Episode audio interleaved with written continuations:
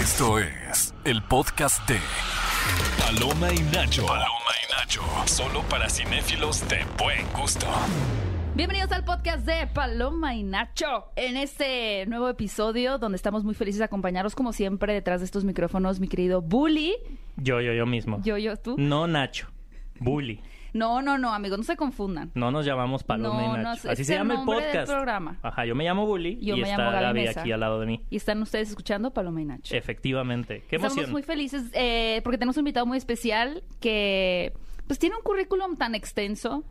Televisión, cine, teatro, YouTube. YouTube, TikTok, Ajá. redes sociales. Estás en todos lados. Pero el día de hoy no vino a eso. El día de hoy, como es 10 de mayo, está saliendo este episodio, lo trajimos para cantar Señora y Señora. Exactamente. Fue, fue contratado específicamente Para cantar Señora, para Señora. dar serenata en vivo este día de hoy. Alan Estrada, bienvenido a Paloma y Nacho. Bueno, por un el, momento- el- el silencio. Pues vos me sentí Denise de Calaf. No, que hoy trabaja muchísimo. Mucho. Mucho, mucho, Paga la mucho. nómina hoy. Todo. Es como la Navidad de Mariah Carey, ¿no? Es como cuando te cobran el seguro la anualidad, así le hace. Todo, todas las anualidades de Denise de Calaf están puestas el 11 de mayo. O sea, el 10 Pero cobra. Mariah, sí o sea, empieza a trabajar como después del Halloween. Sí, ya, Ay, o ya sí que el Costco cambia los adornos a o sea, la Navidad. La Navidad es más rentable que el Día de las Madres. Sí, definitivamente. Pero sus mamacitas llévenlas al teatro. Ay, a, las, sí. a las mamás les gusta el teatro. Justo, justo te Sí, iba a preguntar. eh, sé que, a ver, están los teatreros, te ha tocado ver su re- la recepción de- del musical que, que, que produces, escribiste y diriges, que es Siete veces a Dios. Pero, ¿cómo te ha tocado la recepción de las mamás? Específicamente de las mamás de este musical. Hemos tenido de todo. Eh, depende mucho el rango de edad. A mí siempre me ha interesado mucho el gran público. Como que mm, creo que entre más gente logremos llevar nuestro arte, y creo que en el cine es como muy claro lo que sucede, eh, el, el llamado cine comercial, que pues a qué película no le gustaría ser comercial, ¿no? Eh, al final, este, llegarle a la mayor cantidad de gente, y es el sueño de cualquier director que tu trabajo lo vea a la mayor cantidad de personas.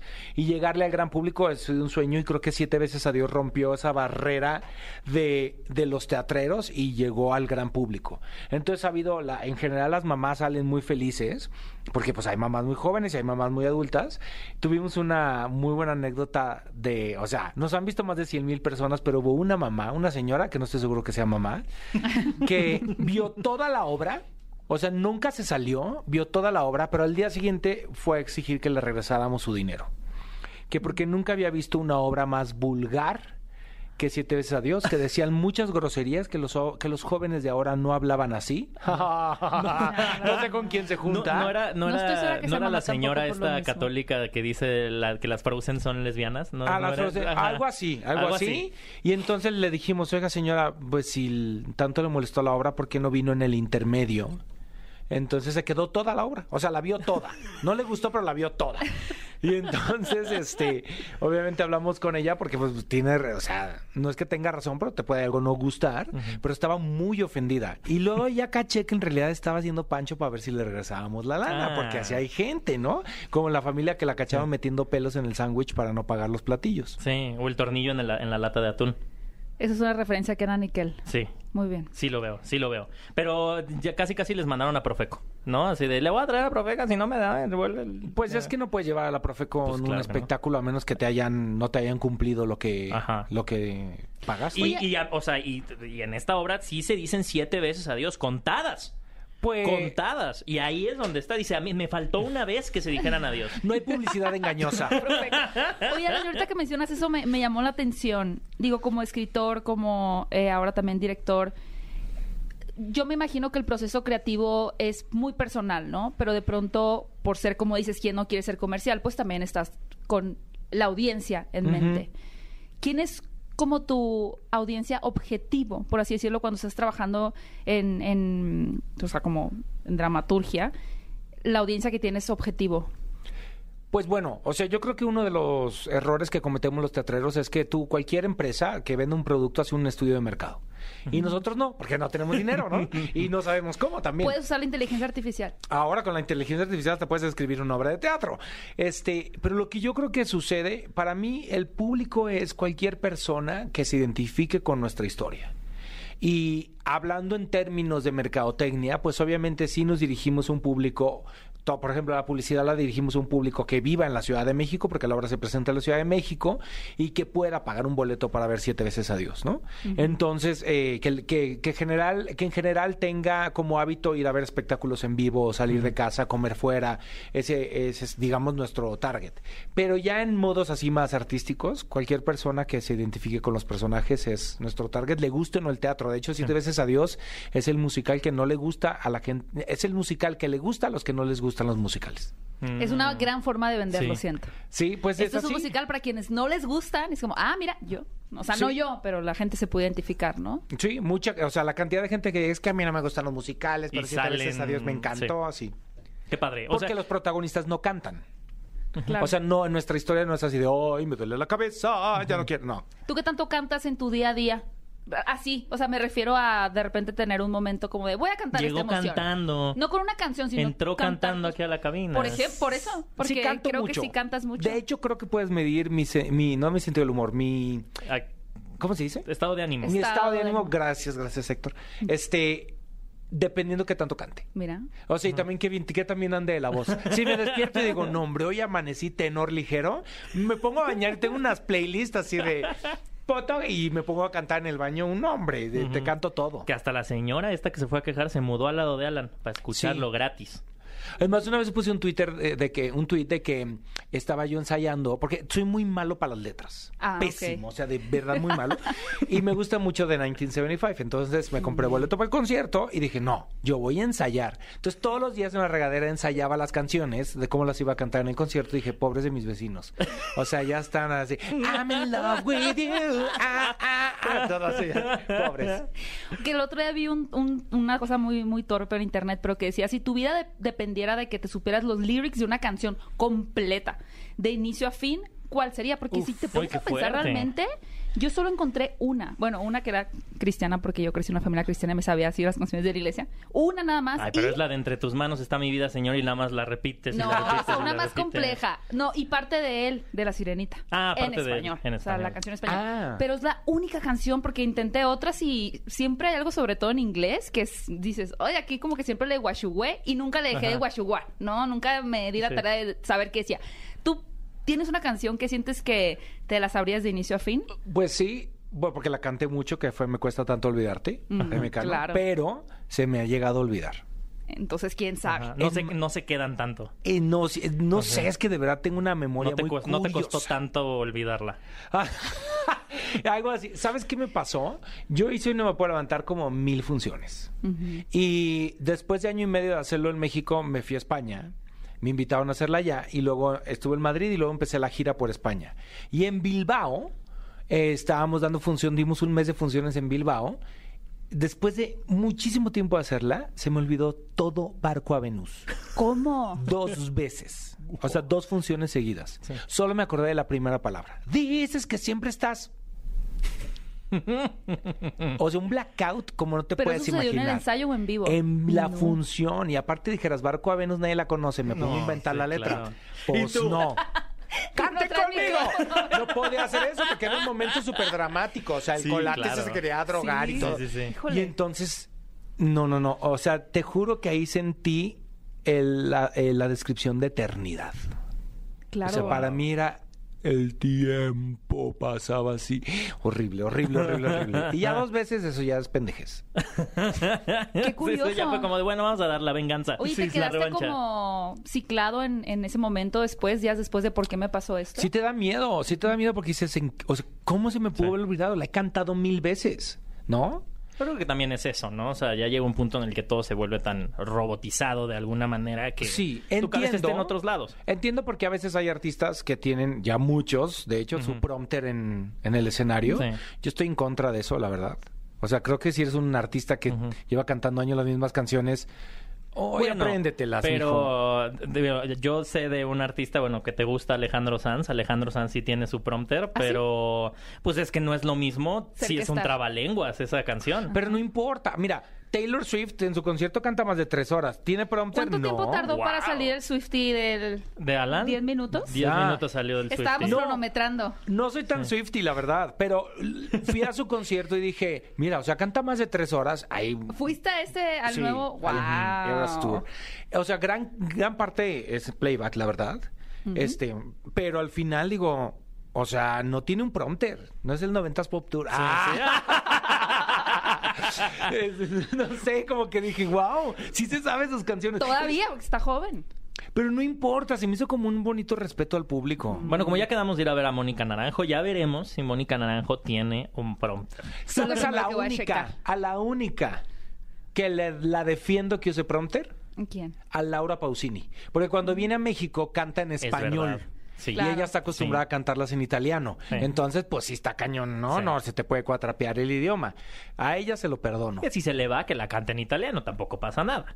Tampoco Ah, pasa no, no, Le no, damos no. a entender. Oye, oye, y hablando de Spanglish, en, sabemos que, que La Usurpadora fue también sí. un reto porque fue una película que estaba, bueno, aquí en México estuvo, tuvieron que doblar casi todo en, en Pues no tuvieron, español. decidieron doblarla. en O español. sea- Pero justo, justo te iba a decir, ¿no? ¿Cómo, cómo fue esa experiencia o si ya habías tenido alguna experiencia de en algún proyecto trabajar eh, No, bilingüe?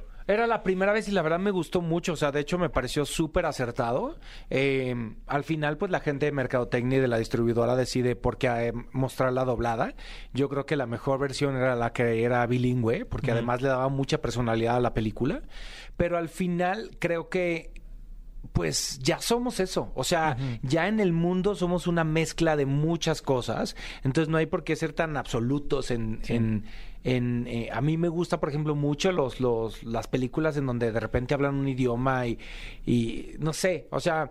A pesar de que Mel Gibson no me cae bien, me- encantó que su que la Pasión de Cristo haya sido hablada en hebreo, ¿no? Ajá. Digo, Porque de repente ves una película histórica y dices, ay, qué bien hablaban inglés en la época. Sí. Con los acentos italianos, siempre metemos ese tema, ¿no? De la casa Gucci con Lady Gaga con un acento italiano, y Claro Leto no, con otro esa- acento en italiano. esa película cada quien estaba en donde quería. Adam Driver con otro acento italiano, que es como, ¿por qué no mejor hablaron? O sea, ¿por qué en lugar de hacer un acento en inglés, e italiano, Italiano. hablando inglés, Sí, es o raro, hubieran ¿no? contratado actores italianos, o ya no le hagas el acento porque parece parodia, Parece parodia, ¿no? parece que una estás haciendo la parodia. película de Mario Bros. Ah, no la he visto. ¿No has Ah, visto verla. No, Casa la, Gucci sí. la película de Mario Bros. es Ah, bueno, que- es que no tiene tanto tiempo. La que no. Mm, Es que, pues como tengo mucho ensayo, Ajá. Cuéntanos, cuéntanos de Siete veces adiós, él y él.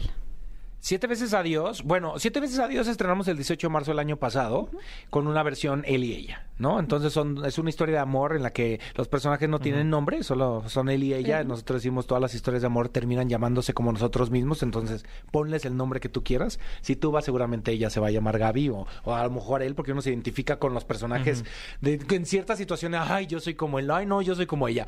Hay ciertas cosas. Interesante. Y siempre pensamos, el equipo creativo y yo, que somos los sola que hace, que son Janet Chao, Vince Miranda, Salvador Suárez y yo, que esto podría ser varias historias. Y de hecho en la, en la obra lo decimos, los llamaremos él y ella, pero podrían ser él y él, o ella y ella, o ellas. Eso siempre se dijo. Siempre se ha dicho. Entonces ahora, desde el año pasado, desde más o menos agosto, empezamos a desarrollar esta versión él y él. Y entonces la tallereamos en octubre. Y después del taller la empezamos la, el, el proceso de reescritura y estrenamos la semana pasada.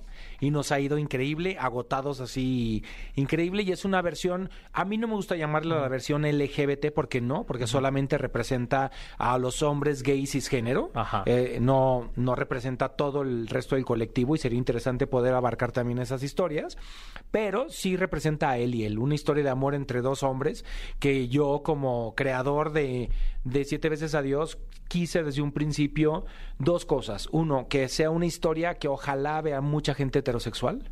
Me interesa que el público heterosexual vea esta historia para que entiendan que el amor entre iguales no tiene mucho de diferente. Y dos, eh, una historia que huya de los clichés y de los estigmas de la comunidad gay, eh, eh, que en realidad es una simple no historia de amor.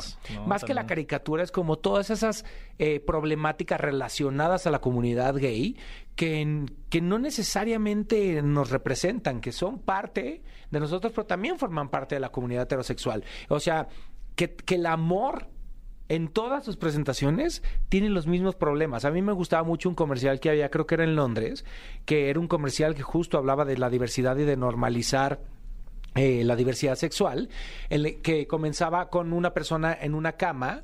eh, bueno, se veían dos personas, pero una estaba tapada por la colcha y la otra estaba descobijada. Y veías a un hombre y a otra persona tapada por una colcha y decía, ¿cuáles son los problemas de las parejas homosexuales?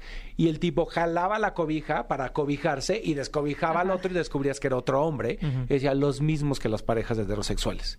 En realidad, te peleas por las mismas cosas que la, Sí. el, eh, el Que los cepillo de dientes, que no sé qué las mismas cosas. Hay otras problemáticas que suman, pero al final el amor es tan parecido. No Y- importa y- qué color tenga. Y creo que hicieron algo muy inteligente que fue presentarle el, el- el concepto de la obra a un público general, como lo que decías, ¿no? Que era tu público objetivo, que ahora creo que va a tener mucho la curiosidad de, de ir a ver esta versión que es, que de nuevo no es la versión alterna ni nada, sino que estás viendo a dos grandes actores, que es Cuautli Jiménez y Martín Saracho, que son Sí, impresionantes, increíbles. dándolo todo en escena y de nuevo creo que la magia que han hecho con, con Siete veces a Dios es, es eso, que, que lo que que la música está cobijando esta historia como tal.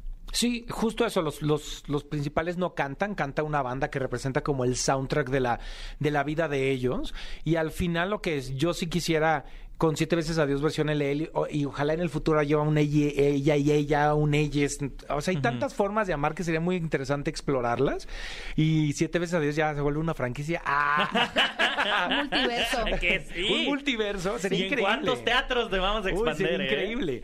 Pero al final, esta, esta historia, yo ojalá, pues, que sí venga mucha gente.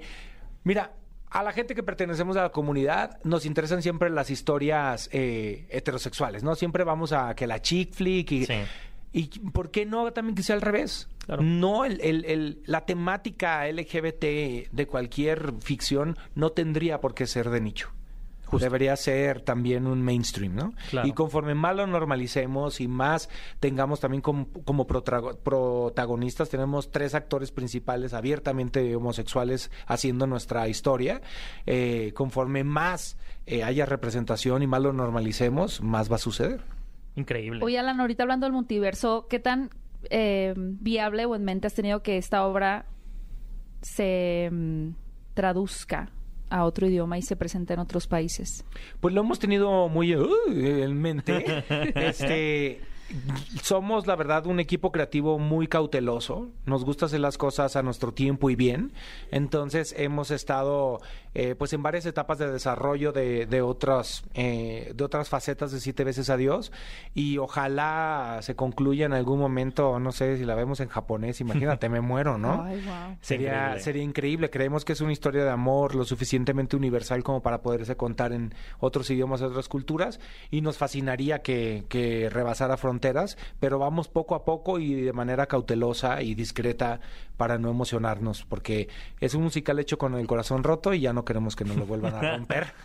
Y también que creo que el, el lenguaje que tienes es un lenguaje también muy cinematográfico. O sea, al final, Sí. entonces, igual no sé si en algún momento has pensado que pudiera saltar a otros, a otros formatos. Sería Lo he pensado mucho, o sea, siete veces a Dios como película ha pasado por mi mente muchas, muchas veces, pero sucede de la misma forma.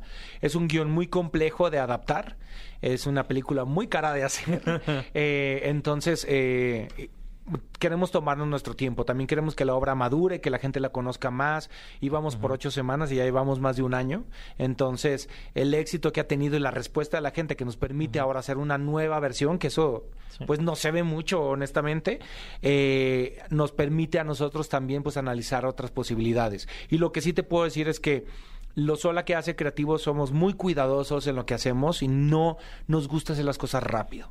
Nos tomamos nuestro tiempo. Esta versión de Siete veces a Dios, él y él, tenemos más de ocho meses desarrollándola. Hemos ido despacio analizando. Hemos hecho, le copiamos una cosa a Pixar que le llaman el Brain Trust que es como cuando los directores presentan su película a un grupo de creativos para que les den su opinión. Nosotros hacemos eso con, con en el teatro con ciertos grupos de personas y nos ayudan llenando un cuestionario y diciéndonos qué se entendió, qué no se entendió, qué opinas y nos ayuda un montón y con base en eso corregimos y reescribimos. Es importante, escuchamos a la gente y nos tomamos nuestro tiempo. Esta versión es una historia completamente nueva con la misma estructura de él y ella, pero tiene dos canciones nuevas. Ay, wow. Sí, que además el 2 de junio ya las podrán escuchar en Spotify en un lanzamiento del, del vamos a relanzar el disco de la obra en una versión deluxe que incluye estas nuevas dos canciones. Esa primicia se las estoy dando. Excelente, muchas gracias, Sí, Alan. oye, Alan, y bueno, mucha gente también te conoce por tu por tu canal de YouTube, Alan por el mundo. Y ahorita que hablas de- del método este que utiliza Pixar, en donde estás como muy consciente de la opinión de, de quienes están involucrados, tú en tu canal, ¿qué tanto le pones atención a los comentarios que hay en, en los videos? Sí le pongo mucha atención y también tenemos una línea de atención al viajero que es gratuita, que tenemos ahí a Jessica que es adorable contestando el teléfono y mails todo el día y tú puedes preguntarnos de ciertas cosas. Entonces tenemos como estadísticas de qué lugares la gente pregunta más que otros, eh, qué lugares la gente dice, oye Alan, deberías viajar a tal lugar y sí decido mis viajes dependiendo de lo que la gente esté buscando. Sí, sí, sí. Increíble. Y justo creo que eh, has tocado muchos eh, muchos corazones y también muchos formatos eh, para, para ver que en esta era en la que estamos viviendo que muchos de sea una obra o sea un texto eh, caen casi todos en la categoría de contenido no y creo que te estás tomando como el tiempo para entender el formato de esta obra como un como una obra, o sea, y como, como un bebé que, que realizaste y que puede ir cambiando y que puede ir creciendo. Y que justo te quería preguntar cómo ha sido esa experiencia en cosas que son mucho más rápidas como un video en YouTube o una obra que te tardaste cierto tiempo en, en- en- en desarrollar y montar a una película que pues luego toma años el, el proceso de producción. Pues es una muy buena pregunta, Uli, porque al final en el teatro, este, aunque ya está hecho, cada función es única. Y entonces no siempre están los mismos actores, no siempre están los mismos cantantes, no siempre están los mismos músicos, no siempre tienen la misma energía. Eh, es como es como si rehicieras cada video. Y aunque es la misma obra, cada función de verdad. Y hay cosas que pasan. O sea, nos han pasado cosas de que se va la luz, ¿no? Eh, Coyoacán ya ves que se va la luz cada rato. Se va la luz o un mecanismo falló. O eso, es, eso es el espectáculo en vivo. Entonces, de verdad, cada vez que vas a ver la obra es, es diferente. Y ahora que, por ejemplo, en la versión Él y ella tenemos un nuevo elenco que es Surya Vega, Nacho Taján y Alejandro Calva. Eh, yo la veo y me, me- me fascina ese elenco, es maravilloso, están haciendo un trabajo increíble. Y digo, si alguien ha visto esta obra y la vuelve a ver con ellos, Es otra obra. sí, o sea, es lo mismo, pero, pero te pega de manera diferente por la interpretación que cada actor le da. Es, es, es muy mágico cómo, cómo se puede resignificar la misma historia a través de los ojos de distintos intérpretes. Claro, es como escuchar un cover de una canción. Ándale. ¿No? O sea, es la me misma- tu analogía, Gaby. Para que la entienda el público, la audiencia. Pero ahorita que lo menciona Héctor, creo que hay una congruencia en todo tu, en todas tus producciones, Alan, porque al final no eres un creador de contenido, que creo que muchos a veces caemos en eso, que por em, por la presión de las tendencias se hace contenido como muy eh, de chicle, ¿no? O sea, como algo Sí. rápido, algo que sea desechable. Y creo que se ve una línea muy clara y muy editorial en tu contenido en el que te tomas el tiempo, usas el equipo adecuado, las cámaras necesarias, el tiempo de, de edición, ¿no? No es un video que sale porque ya vamos a sacar este video, sino que hay todo un proceso y eso también lo replicas en el teatro, en tu trabajo como escritor, como actor, ¿no? Ah, pues gracias. O sea, sí lo sea- hago, no necesariamente este tiene cosas tiene cosas positivas para mí, o sea, de hecho he parado por salud mental. Ahorita no estoy editando videos en nada por el mundo, ¿no? O sea, no tengo no tengo tiempo ni energía para les debo Camboya a mis seguidores, pero de verdad necesito parar, tengo mucho trabajo, pero al final siempre he huido de la tendencia.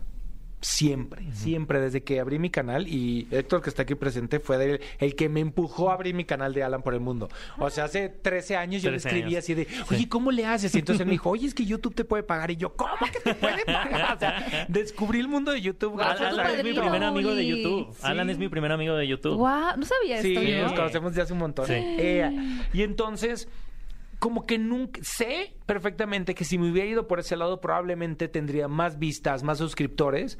Pero como, como YouTube no nació en mi cabeza como ni como un negocio, ni como una manera de hacer una carrera, siempre fue como un hobby que amo, lo respeté desde ese lugar. Entonces ni hoy tengo el rollo de... Ahora tengo la idea de hacer una, una serie de videos para Instagram que no os voy a contar, pero...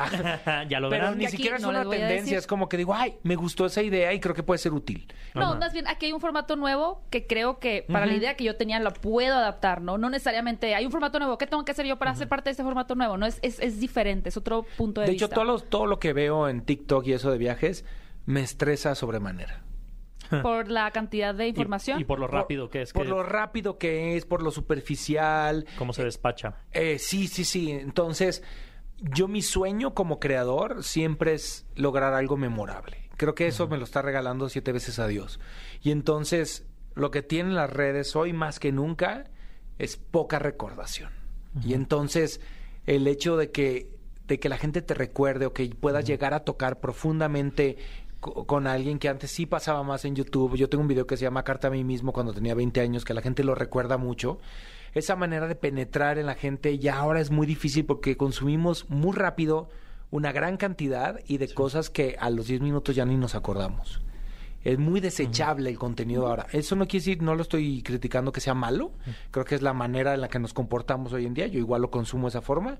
Pero sí me da un poquito como de, ok, ¿cómo podemos lograr algo memorable dentro de los hábitos de consumo ahora? Y creo que has hecho algo, algo que es, es, es esta comunidad principalmente y esta sinergia con, con, con la audiencia, ¿no? Y, y siempre yo te he visto como, eh, quiera, quieras o no, sa- sales de ciertos lugares y vuelves a caer en el teatro y cre- creo que es algo que como que te, te, te da gasolina, ¿no? Para, Sí. para seguir. Y, y, y lo que se me hace muy interesante y te quería preguntar es, eh, para mí siempre ha sido como el embajador también del teatro musical, o sea, en el sentido de que Órale. acabas de hacer una, una película musical que es La Usurpadora, teniendo una obra de teatro, ¿cómo viste la convergencia de, de audiencia? O sea, si hubo gente que de, de un proyecto que tiene una salida como una película cayera a, a siete veces adiós.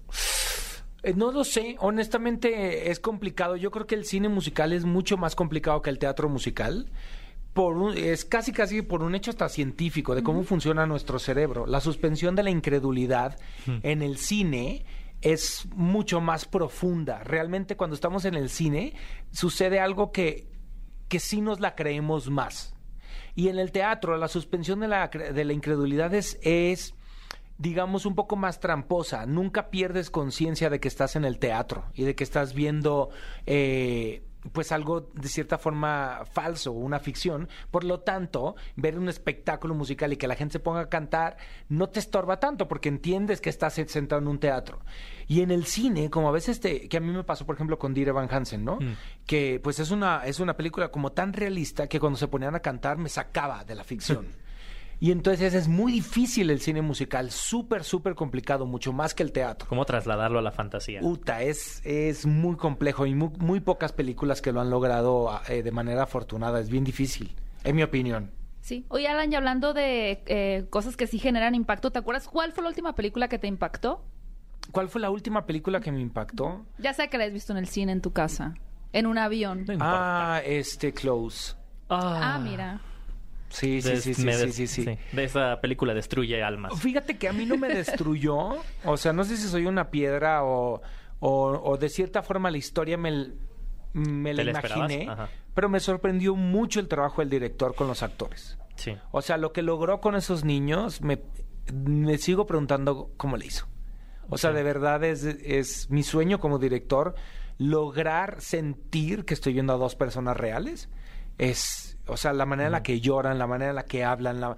Uy, Y que no eran actores, o sea, que estos niños los conoció. Creo que los a estuvo uno lo siguiendo co- como dos semanas con la cámara para que a se uno lo a conoció en el metro, literal, y le dijo como es que estoy haciendo un taller porque estoy buscando a dos niños que nunca habían actuado y ellos dos se conocieron ahí y la diario les preguntaba ¿con quién te llevas más de los niños que están aquí? Y dice pues nada tontos, me supieron manipular estos dos y ponían el nombre de cada uno y dijo estos estos chavos tienen una sinergia ya entre ellos Pues que voy a explotar. Entonces, Increíble. O sea, sí, es un trabajo muy intuitivo, que creo que también es eso, es reaccionar en ese momento y no tener las fórmulas escritas y decir, no, es que el proceso de casting es Pero así. es improvisado lo que hacen. Pues hubo mucho trabajo de improvisación con, Ah, con es que ellos. esas son el tipo de cosas que cómo lo cómo logras, cómo llegas a ese lugar, es es increíble, me impactó mucho ese trabajo.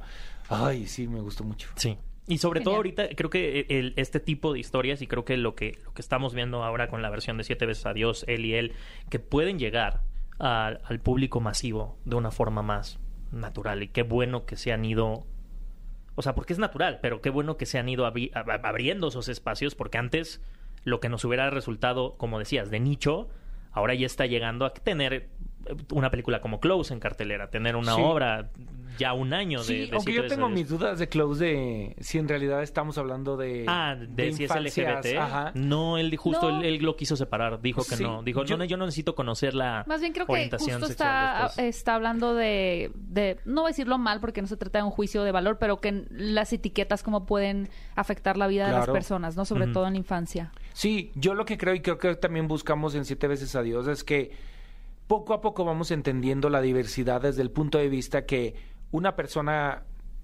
eh, que pertenece al espectro de la diversidad sexual, el sufrimiento que nosotros tenemos no va ligado a nuestra orientación sexual. Justo. va ligado a entender que el mundo no te entiende del todo. Y entonces, eh, o sea, eso es un poco el monstruo de siete veces a Dios Eliel, ¿no? Que, que la sociedad como tal pueda generar una energía y un monstruo lo suficientemente grande como para joder tu vida amorosa. Es decir, yo amo, estoy con esta persona, pero al final hay algo en la sociedad que no me deja ser del todo libre. Sue- Suena, llévense varios pañuelos para llorar. Pues sí, si quieres, si son bastantes. chillones, pues si son chillones. Yo soy muy chillón, entonces yo sí chillo, pero hay gente que no, hay gente que, se, muere de la risa. que la marca de pañuelos desechables patrocine. Ojalá. Ahí está, un llamado ahí para que patrocinen, que le pongan ahí. Qué emoción, ya la quiero ver. Sí, y pero eso me pasó con Close, que yo decía, independientemente de la orientación sexual de los niños, hay algo en el señalamiento y en el entorno que es lo que te hace sufrir.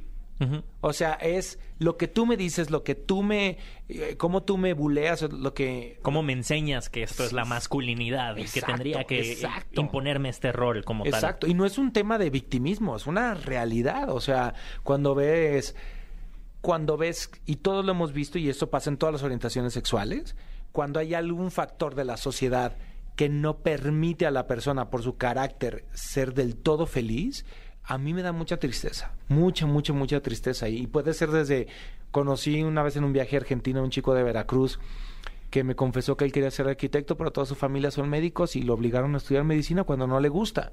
Entonces me dijo, voy a estudiar una especialidad para un laboratorio porque no quiero poner la vida de alguien en mis manos, Mm. Porque no me gusta mi carrera. Y yo, sí. ¿cómo? Sí. Y me dijo, sí, no, es que no es opción, no tengo opción. Qué fuerte. Ujú. Y creo que es, es, es, es algo muy valiente eh, salir con, como dices, como decía Gaby, ¿no? Con esta línea que creo que tienes en todos tus proyectos en donde también te pones al frente y te vulneras como artista para Claro. decir, es que ahí estoy, ¿no? O sea, esto que están viendo es parte de mi experiencia. Esto que están viendo se escribió con el corazón roto y creo que ahí es, hay puntos de valor para, para, para reconocértelo y pues muchas felicidades también, ¿eh? Gracias. verdad, muchas, muchas felicidades. Oye, te queríamos, eh, te queremos, eh, ten- tenemos una sorpresita, pero todavía tenemos que, que terminar una, una parte de nuestro, de nuestro podcast, pero Ajá. te va a gustar la sorpresa. Ay, Dios. Pero lo que sí quería eh, Qué estrés la preguntarte para sorpresa, hasta cerrar- yo me puse nerviosa. No, hasta tú te pusiste nerviosa. No, la- lo que te quería preguntar por último es eh, el proceso, porque creo que hay muy pocas, muy pocos artistas han vivido el eh, estar en un escenario con un musical y trasladarlo a la pantalla grande. ¿Cómo fue para ti justo ese, ese proceso? Porque, de nuevo, o sea, muy poca, ha habido muy pocas adaptaciones de musicales o de musicales originales al cine. ¿Qué tanto cambia de- del proceso de creación de, de un musical así? ¿Por, por qué lo dice? ¿Por la usurpadora? Por la usurpadora. Pues yo no viví el proceso creativo, pues al final solamente fui un actor. Sí, pero como actor. Pero sí sé, porque el guion que nosotros leímos en un inicio es, eh, era diferente al que, al que filmamos, ¿no? Había canciones que al final no estuvieron por temas de derechos. Yo creo que, pues al final, por ejemplo, el teatro, el teatro se cuenta con palabras, el cine se cuenta con imágenes. Entonces, al final es tratar de que lo que se dice en el cine se vea. Entonces, eh, es, com- es complejo. A mí, yo ahora que pienso en adaptar, que pienso si en algún momento adaptamos siete veces a Dios al cine, es como de, ok, ¿cómo, ¿cómo contamos esto que en el teatro está dicho, pero que no deberíamos decir, que deberíamos enseñar? Enseñar. Y eso es lo fascinante, de la, del, del texto a la imagen. Pues qué increíble, muchas felicidades. Y es por eso que el día de hoy te tenemos ¿Qué este tengo? regalo.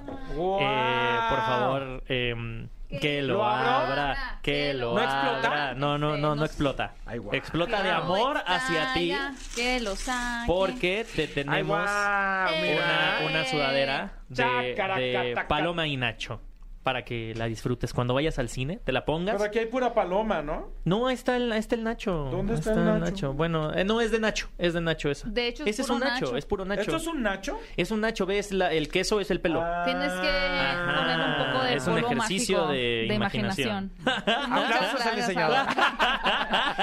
Hagan mucho éxito, muchas gracias por habernos acompañado. Y ustedes no se pierdan siete veces a Dios, vayan a verla. Eh, las funciones están eh, todos los jueves.